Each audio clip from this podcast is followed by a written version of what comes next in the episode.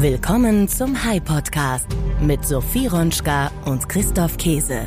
Hey Sophie, guten Morgen. Hey Christoph, guten Morgen. Wie geht's dir? Mir geht's heute richtig gut. Ich fühle mich richtig fit, denn ich bin heute zum ersten Mal mit dem Fahrrad zum neuen Coworking Space gefahren. Fährst du eigentlich auch gern Fahrrad? Ich fahre auch ganz gerne Fahrrad. Ich müsste eigentlich, mein Bruder fährt jeden Morgen mit dem Fahrrad zur Arbeit. Aber ich müsste das auch tun. Ich bin aber ähm, ein Freizeitfahrer, nicht ambitioniert, das gebe ich zu. Ich fahre aus reinem Vergnügen. Ich kenne Leute, die haben, weiß nicht, kennst du auch solche Leute, die haben drei Rennräder im Keller stehen, nochmal drei Mountainbikes dazu. Und es gibt auch Leute, die geben den Gegenwert eines Kleinwagens aus für ein E-Bike. Zu den Leuten gehöre ich nicht. Aber ich fahre wirklich ganz gerne. Ich mag Fahrradfahren auch total gerne, wenn man in einer fremden Stadt ist und zum Beispiel einen Städtetrip macht. Da kann man sich ja mal Fahrräder mieten. Das finde ich total toll, weil dann sieht man auch direkt was von der Stadt und man kommt meistens sehr viel günstiger von A nach B. Das stimmt. Hast du selber ein Fahrrad? Ja, sonst wäre ich heute wohl schlechter mal zum Coworking Space gekommen. Sehr gut. Und interessierst du dich für Radrennen? Das wollte ich dich fragen. Das führt nämlich zu unserem heutigen Thema. Also bei größeren Ereignissen bekomme ich natürlich schon was davon mit, wie zum Beispiel von dem Massensturz 2021. Da hatte ja eine Frau ein Schild in die Menge gehalten, das hatten wahrscheinlich die meisten mitbekommen. Sie wollte die Radfahrer anspornen, letzten Endes hat sie das Schild ein bisschen zu weit in die Menge gehalten und das Ganze hat zu einem Massensturz geführt. Da hat's richtig geknallt. Oh, guck dir das an. Wow. Das sind eben diese kleinen, schmalen Straßen. Schau dir das an. Ich glaube, das habe ich, seit, hab ich seit zehn Jahren nicht mehr gesehen. Und das Ganze hat sogar was mit unserer Podcast-Folge heute zu tun.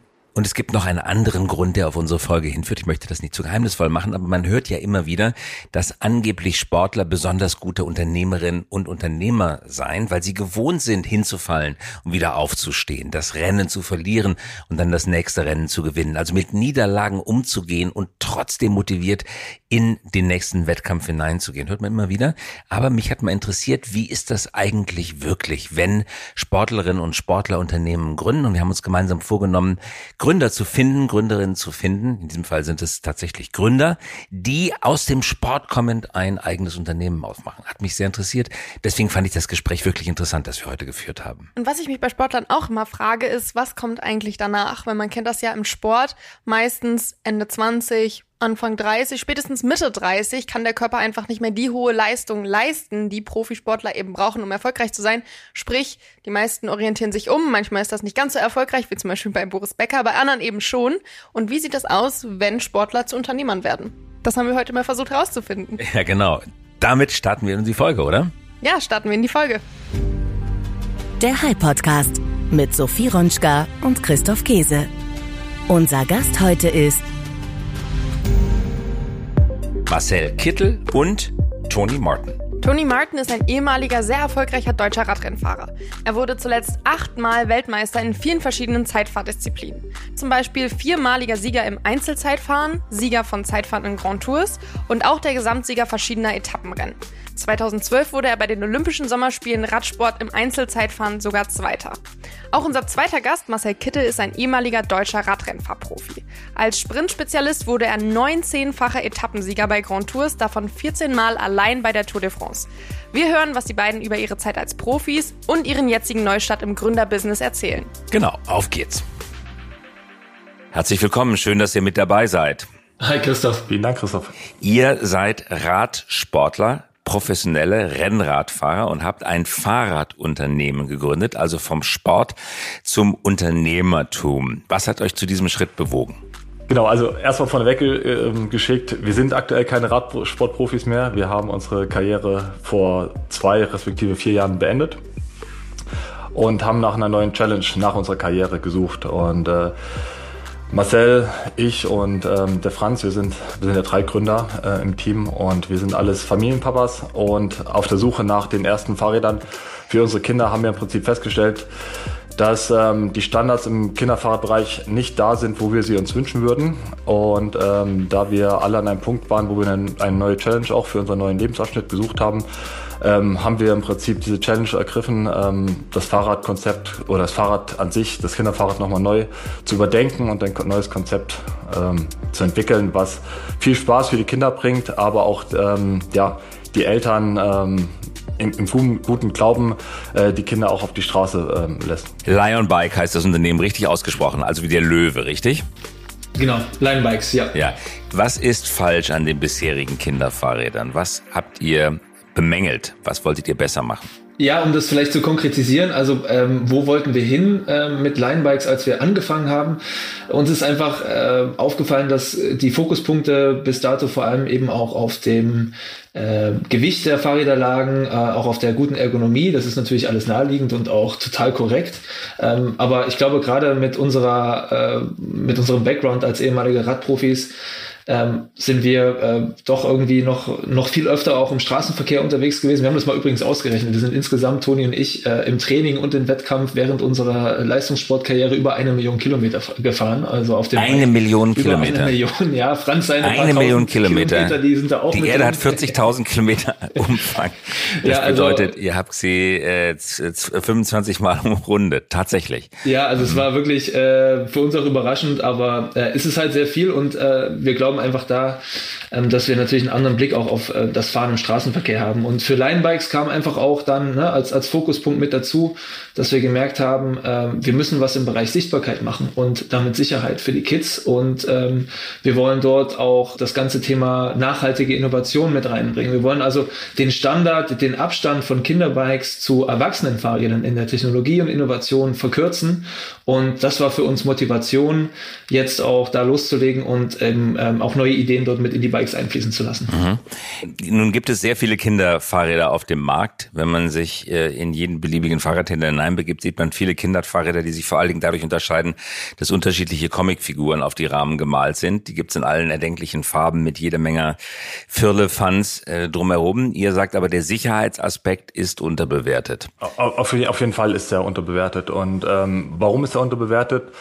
Vielleicht, weil einfach noch nicht das äh, Bewusstsein bei Eltern und der Fahrradindustrie ähm, geschaffen wurde, wie wichtig eigentlich Sicherheit und insbesondere auch die Sichtbarkeit im Straßenverkehr ist. Und äh, ich selber kann aus der persönlichen Geschichte ähm, auch erzählen, einen persönlichen Unfall, den ich hatte, ähm, wo ich bei schlechten Witterungsbedingungen, bei schlechten Sichtverhältnissen mit einer schwarzen Regenjacke auf dem Rennrad unterwegs war, sogar auf dem Radweg. Und ähm, ja, ein Autofahrer hat diesen Radweg gekreuzt, hat mich nicht gesehen und ähm, ich bin seitlich frontal in das, Fahr das Auto reingefahren, war dann auch bewusstlos, war im Krankenwagen und im Krankenhaus ähm, und dort wurde im Prinzip für mich persönlich das Bewusstsein geschaffen, wie wichtig die Sichtbarkeit ist. Denn ähm, mhm. die Dame, die mich damals äh, nicht gesehen hatte, die hat das nicht aus bösem Willen gemacht. Die hat mich schlechtweg übersehen. Und ähm, seitdem bin ich persönlich nur noch mit Licht auch am Tag unterwegs und ähm, merke mhm. auch, dass Autofahrer früher auf mich reagieren und ähm, ja, dadurch natürlich auch mehr Zeit haben, überhaupt die richtige Entscheidung zu treffen. Interessant, dass du jetzt als ein Unfallerlebnis, ein alltägliches Unfallerlebnis, das jedem passieren kann, schilderst und nicht ein Unfall im Profirennen. Das ist natürlich, sind eindrucksvolle Massensturzszenen, die man oft bei der Tour de France und so weiter erlebt. Ist der gerade von dir geschilderte private Unfall verheerender oder einschneidender gewesen als professionelle Unfälle, die du gehabt hast?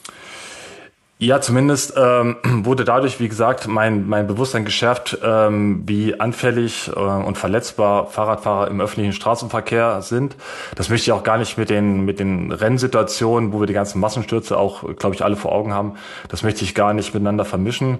Ähm, Tatsächlich ist es ja so, dass ähm, die Stürze im, im Renngeschehen zwar schlimm aussehen, aber meistens nicht ganz so verheerend sind. Wogegen natürlich, wenn ein Radfahrer von einem Auto getroffen wird, ähm, ja, die, die Folgen ähm, richtig schwerwiegend sein können und, und natürlich auch bis zum, bis zum ja, Schlimmsten eigentlich ausufern können. Und ähm, dem wollen wir ganz klar vorbeugen. Ich mache das privat äh, mit meinen Kindern und für mich selber auch durch Licht am Fahrrad und wir wollen zukünftig auch allen anderen Kindern ermöglichen, dass sie äh, mit dieser Sichtbarkeit ähm, ein bisschen mehr Schutz im Straßenverkehr haben. Welche Sicherheitsmerkmale weisen eure Fahrräder bei Lion Bikes jetzt auf?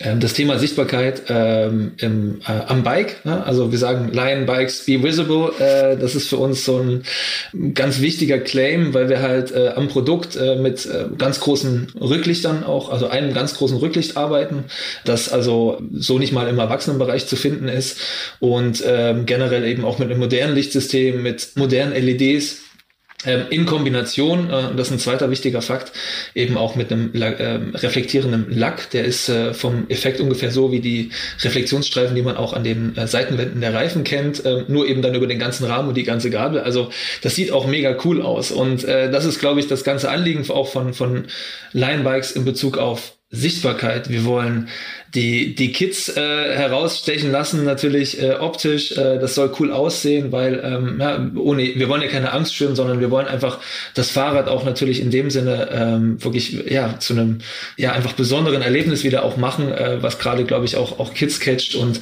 in Verbindung damit natürlich auch die Sichtbarkeit im Straßenverkehr verbessern. Also ähm, das sind die zwei wichtigen Punkte an der Stelle für uns. Ähm, und deswegen sagen wir übrigens auch, Lion kommt nicht unbedingt vom Löwen. Äh, das ist cool, eine schöne Verbindung, aber vor allem Lights on. Also wir sagen äh, Lion Bikes, mhm. Lion steht für Lights on. Mhm.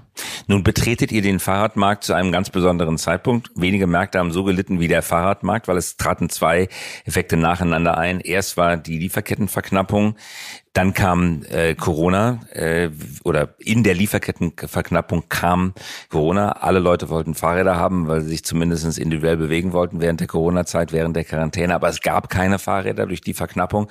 Alle Händler haben enorm viel nachbestellt ähm, und dann plötzlich löste sich sowohl Corona als auch die Lieferkettenverknappung auf und der Markt wurde überschwemmt mit Fahrrädern. Im Augenblick sehr viel Oversupply im Markt. Jeder Fahrradhändler versucht seine seine Fahrräder zu ähm, teilweise sehr stark rabattierten Preisen loszuwerden, aber trotzdem der Markt nimmt es nicht auf, weil aufgrund der Inflation und der Kaufzurückhaltung allgemein die Leute ihr Geld zusammenhalten wollen und nicht mehr so viel Geld ausgeben für Sachen, die man vielleicht sparen kann, siehe Fahrräder. Das heißt, von einer totalen Mangelsituation, wo man fast alles verkaufen konnte, zu einer totalen Überfluss, Verstopfungssituation wo selbst die besten Fahrradhändler Probleme damit haben, ihr ähm, Angebot in den Markt zu bringen. Wie verhaltet ihr euch angesichts dieser Marktsituation ähm, unternehmerisch? Mhm. Ähm, vielleicht kann ich das ganz kurz nochmal einordnen. Also das ist äh, im Grundsatz so korrekt. Äh, Im Moment äh, kommt jetzt nach Corona wirklich auch so eine, so eine, so eine Overstock-Situation dort eben. Das merkt man bei den Herstellern, bei den Produzenten davor noch und sicherlich auch im Handel, wo die äh, Lager voll sind. Aber äh, es ist natürlich für den Kunden eine super gute Zeit, um ein Fahrrad zu kaufen, weil äh, im Moment mhm. gibt's äh, viele, viele Nachlässe. Ja? Ähm, also an sich, glaube ich, hat der Kunde gute Chancen. Das merkt man auch bei den Händlern, die verkaufen trotzdem gut ab. Ja? Also das lief im Frühjahr wegen mhm. einem schlechten ähm, also beim Wetter schlechten Frühjahr äh, nicht so gut an, aber mittlerweile sind die Abverkäufe dort trotzdem sehr gut.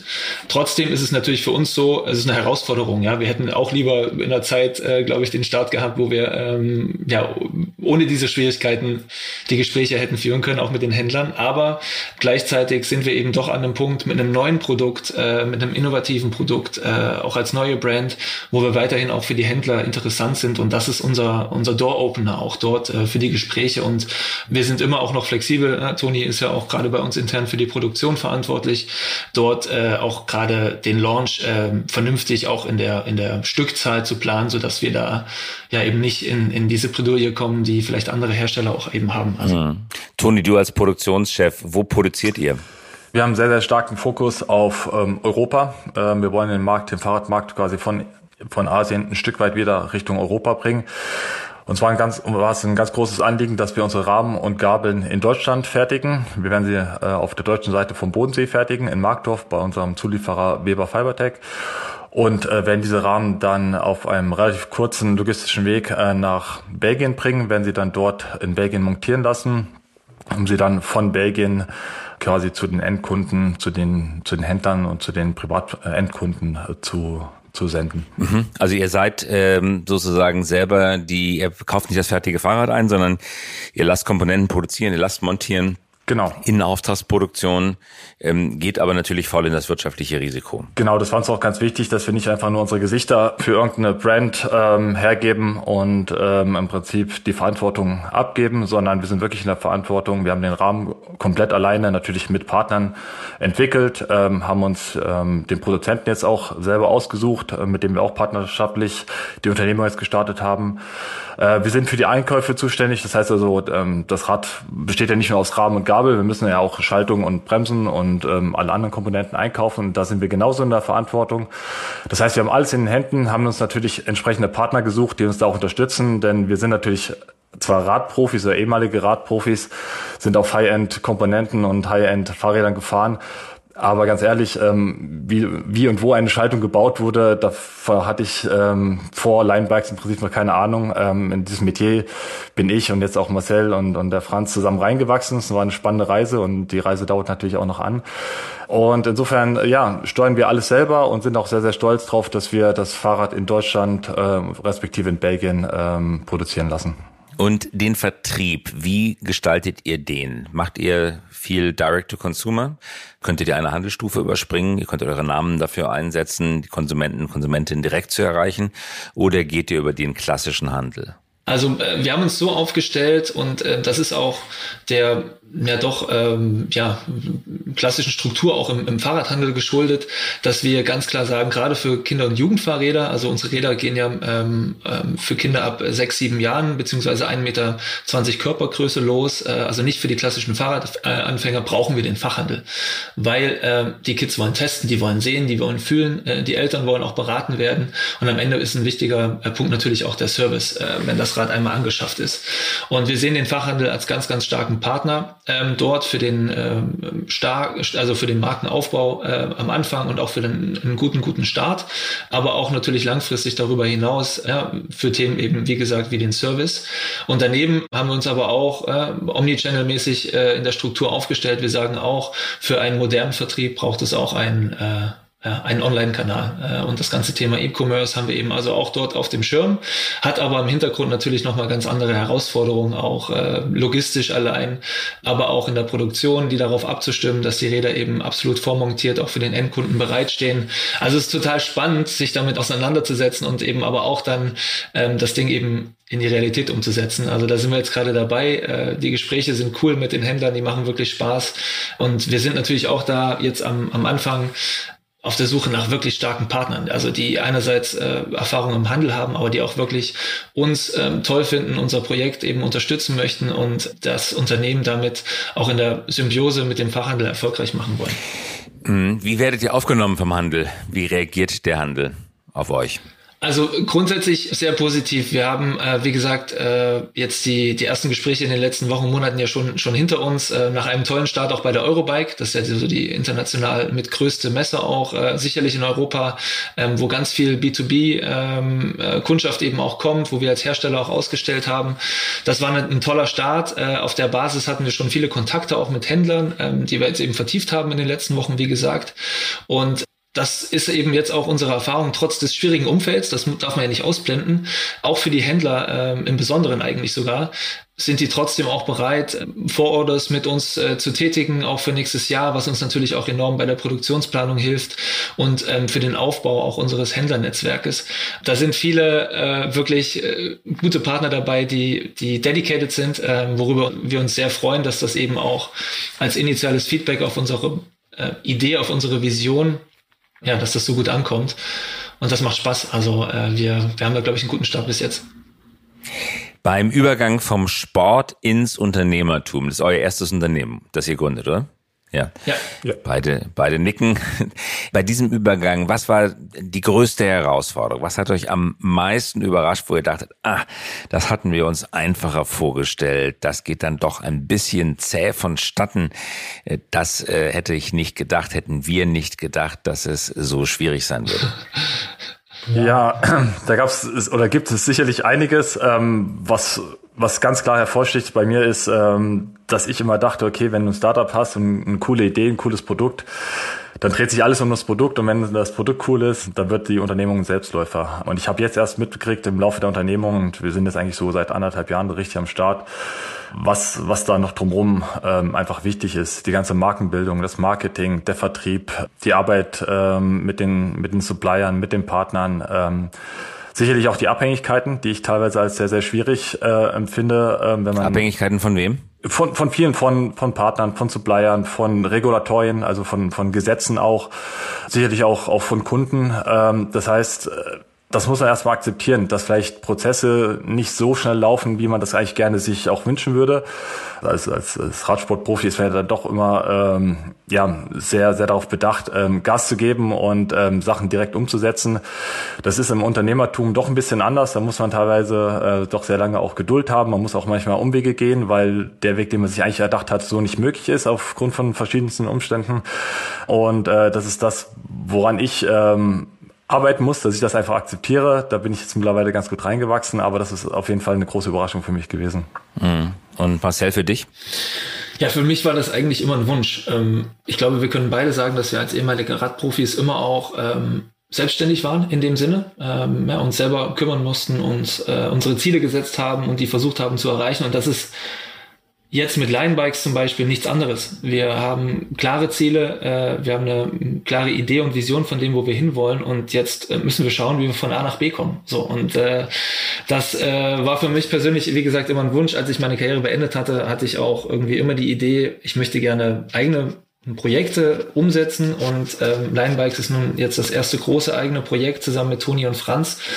Und das, ähm, das motiviert mich jeden Tag und das macht auch mega viel Spaß, äh, weil ich glaube, ähm, es ist schon einfach was Besonderes, wenn man, äh, wenn man sich dort auch zu einem Teil natürlich selbst verwirklichen kann. Und ähm, gelernt habe ich aber auch extrem viel. Also ähm, mhm. von jetzt, also sicherlich im Bereich Marketing, Vertrieb, also eigentlich komplett alle Bandbreiten, die man eben auch hat. Äh, ich hatte nach meiner Karriere angefangen mit einem Wirtschaftswissenschaftsstudium ähm, und äh, hatte also Bock auf das Thema grundsätzlich. Äh, ja, dann kam eben Linebikes und dachte ich, okay, statt Theorie mache ich es in der Praxis. Und die Praxis ist halt also ein Crashkurs gewesen und das war ähm, mhm. sehr, sehr cool und ist immer noch sehr, sehr cool. Ja. Stimmt es eigentlich, was man klischeeartig sagt, dass Sportler besser mit Niederlagen umgehen, weil sie gewohnt sind, wieder aufzustehen, weiterzufahren und besser im Team spielen, weil sie genau wissen, dass Blame Game wenig bringt. Den Schuldigen zu suchen hilft nicht richtig viel, die Lösung zu suchen hilft sehr viel. Ist das wirklich so? Ich glaube schon. Zum Glück mussten wir noch nicht mit so vielen Niederlagen umgehen. Ähm, wir hoffen mal, dass auch nicht so viele Niederlagen noch kommen werden. Aber klar, man hat immer wieder Setbacks und ähm, Sachen funktionieren eben nicht so, wie man es sich gewünscht hätte. Man muss Umwege gehen, man muss ähm, ja gucken, welche Optionen man hat. Ich kann mir schon gut vorstellen, wenn man vielleicht dieses, diesen Spirit nicht aus dem Sport mitbringt oder wenn man ihn generell nicht hat, dass man sich vielleicht eher dann auch äh, demotivieren lässt und vielleicht auch eher dann ähm, zu gewissen Stadien der Unternehmung ähm, vielleicht dann auch einfach das Handtuch wirft. Das kann schon schon sein. Auch bei uns gab es einige Baustellen, ähm, ganz klar, wie das so ist bei Startups. Äh, wir waren schon öfters auch an einem Punkt, wo wir uns klar auch hinterfragt haben, ähm, wollen wir das auf diese Art und Weise weitermachen. Aber ähm, im Prinzip haben wir vielleicht nach, nach einer kurzen Phase der Demotivation immer wieder nach vorne geguckt und haben geschaut, wie wir, wie wir das Schiff doch noch äh, Richtung Hafen bringen. Und bis jetzt äh, sind wir über, immer da rausgekommen, wo wir rauskommen wollten. Insofern ähm, kann ich schon sagen, dass uns dieser äh Sportspirit schon ähm, sehr unterstützt hat. Marcel und Toni, vielen Dank. Abschließende Frage. Welche Ziele habt ihr euch denn für das kommende Jahr gesetzt? Wo wollt ihr hin? Wie viel Stück wollt ihr verkaufen? Also äh, wir ähm, haben natürlich vor allem für 2024 den großen Fokus, dass wir einen erfolgreichen Start ähm, hinbekommen, natürlich auch mit Line-Bikes, da arbeiten wir jetzt hart dran. Was heißt das genau? Das teilt sich ja in mehrere Felder auf. Natürlich die Produktion, äh, das, das ist ein wichtiger Punkt. Ähm, Industrialisierung und Produktion, ähm, die äh, läuft natürlich im Hintergrund schon voll. Also das Bike eben auch ready zu haben für den äh, Start im Frühjahr 24. Ähm, daneben das Händlernetzwerk erfolgreich aufzubauen. Wir planen dort aktuell mit ähm, 50 bis 70 Händlern für den Start, ähm, um, um unsere Bikes eben entsprechend auch in den Markt zu bringen und gleichzeitig auch eine starke Marke aufzubauen für den Anfang. Also ich glaube, das ist die wichtige Basis, die wir brauchen für 24. Wir äh, haben dort also ähm, natürlich auch eine Produktionsplanung dort, ähm, die wir aber auch flexibel an den Markt anpassen. Wie gesagt, das ist eine Stärke von uns, das sehen wir nicht als Schwäche, dort eben gut auch auf die Bestellungen und auch auf die Nachorders vor allem natürlich dann reagieren zu können. Ähm, unser Vorteil ist eben, dass wir in Europa produzieren und äh, nah am Markt sind und auch mit einem letztlich auch dann ein tollen Produkt, was glaube ich auch auf Social Media zum Beispiel überzeugen kann, äh, ja, mit viel Licht und, und äh, Effekten. Das, das kommt cool rüber und das wollen wir eben nutzen und eben den Start gut vorbereiten. Das ist unser Ziel. Wir drücken die Daumen. Ganz herzlichen Dank. Lion Bikes, Marcel und Toni und Franz ist heute nicht mit dabei, aber das ist euer dritter Gründer, richtig? Genau. Wünsche viel Erfolg und guten Start in die neue Fahrradsaison. Danke euch. Vielen Dank. Vielen Dank, Christoph. Und was schreibt ihr euch diese Woche auf den Merkzettel? Ich nehme zwei Sachen mit aus diesem Gespräch mit Tony Martin und Marcel Kittel. Punkt Nummer eins. Es ist wirklich so, dass Sportlerinnen und Sportler im Sport lernen, wie man mit Niederlagen umgeht, sich immer wieder neu zu motivieren, neu aufzuraffen und Resilienz gegen Niederlagen zu entwickeln, sie einzuordnen, sie nicht persönlich zu nehmen, sondern sie als Leistungsansporn zu begreifen. Das ist tatsächlich eine besondere Art des Denkens, eine Art des Fühlens, die befähigt für erfolgreiche unternehmerische Tätigkeit. Noch befindet sich das Unternehmen der beiden im Anfangsstadium. Auch wir wissen nicht, ob es gut läuft. Wir drücken ihnen die Daumen, aber wir wissen es nicht. Aber aus dem Gespräch hat man herausgehört, mit welchem Grundoptimismus, mit welcher Zukunftszuversicht sie zu Werke gehen. Und der zweite Punkt, den ich mitgenommen habe, der Fahrradmarkt ist ein Massenmarkt. Jahr für Jahr steigt die auf Fahrrädern zurückgelegte Zahl von Kilometern. Jahr für Jahr werden mehr Fahrräder verkauft. Es geht darum, sich zu spezialisieren, eine besondere Eigenschaft für die Räder zu finden, die es möglich machen, sich auf diesem eng besetzten Markt durchzusetzen. Die beiden gehen es an mit einem Spezialthema, nämlich besonders gut sichtbaren Fahrrädern für Kinder. Also sozusagen die Nische in der Nische, großer Fahrradmarkt Markt insgesamt, darin die Kinderfahrräder und darin eine neu zu erschließende Subkategorie für besonders gut sichtbare Kinderfahrräder. Im Business Deutsch nennt man das Verticals, also ein Vertical zu besetzen, ein besonderes Thema zu besetzen, eine unverwechselbare Eigenschaft herauszuarbeiten, die niemand anders aufbringen kann und sich damit zu identifizieren, das zu seinem Hauptmarkenzeichen zu machen. Das haben die beiden ganz intuitiv vermutlich richtig verstanden. Und als Vater kann ich auch sagen, nichts wünscht man sich mehr, als dass die eigenen Kinder im Straßenverkehr gut und sicher und jederzeit gesehen und erkannt werden. Ja, das war's auch schon wieder mit dem Hype-Podcast für diese Woche. Danke fürs Zuhören. Das sage ich auch. Danke fürs Zuhören und bis zur kommenden Woche. Tschüss. Tschüss, bis nächste Woche. Das war der Hype-Podcast für diese Woche. Wenn Sie keine Folge verpassen möchten, immer dienstags um 5.55 Uhr kommen wir heraus. Versprochen. Mögen Sie uns? Dann abonnieren Sie uns jetzt oder hinterlassen Sie einen Like. Wir freuen uns über Anregungen, Kritik und Wünsche. Schreiben Sie uns gerne an podcast.hi.co. Nicht .com, sondern .co. Eine Produktion der Axel Springer High GmbH einer führenden Beratung für Strategie und Umsetzung neuer Geschäftsmodelle. Wir engagieren uns leidenschaftlich für das Wachstum Ihres Unternehmens.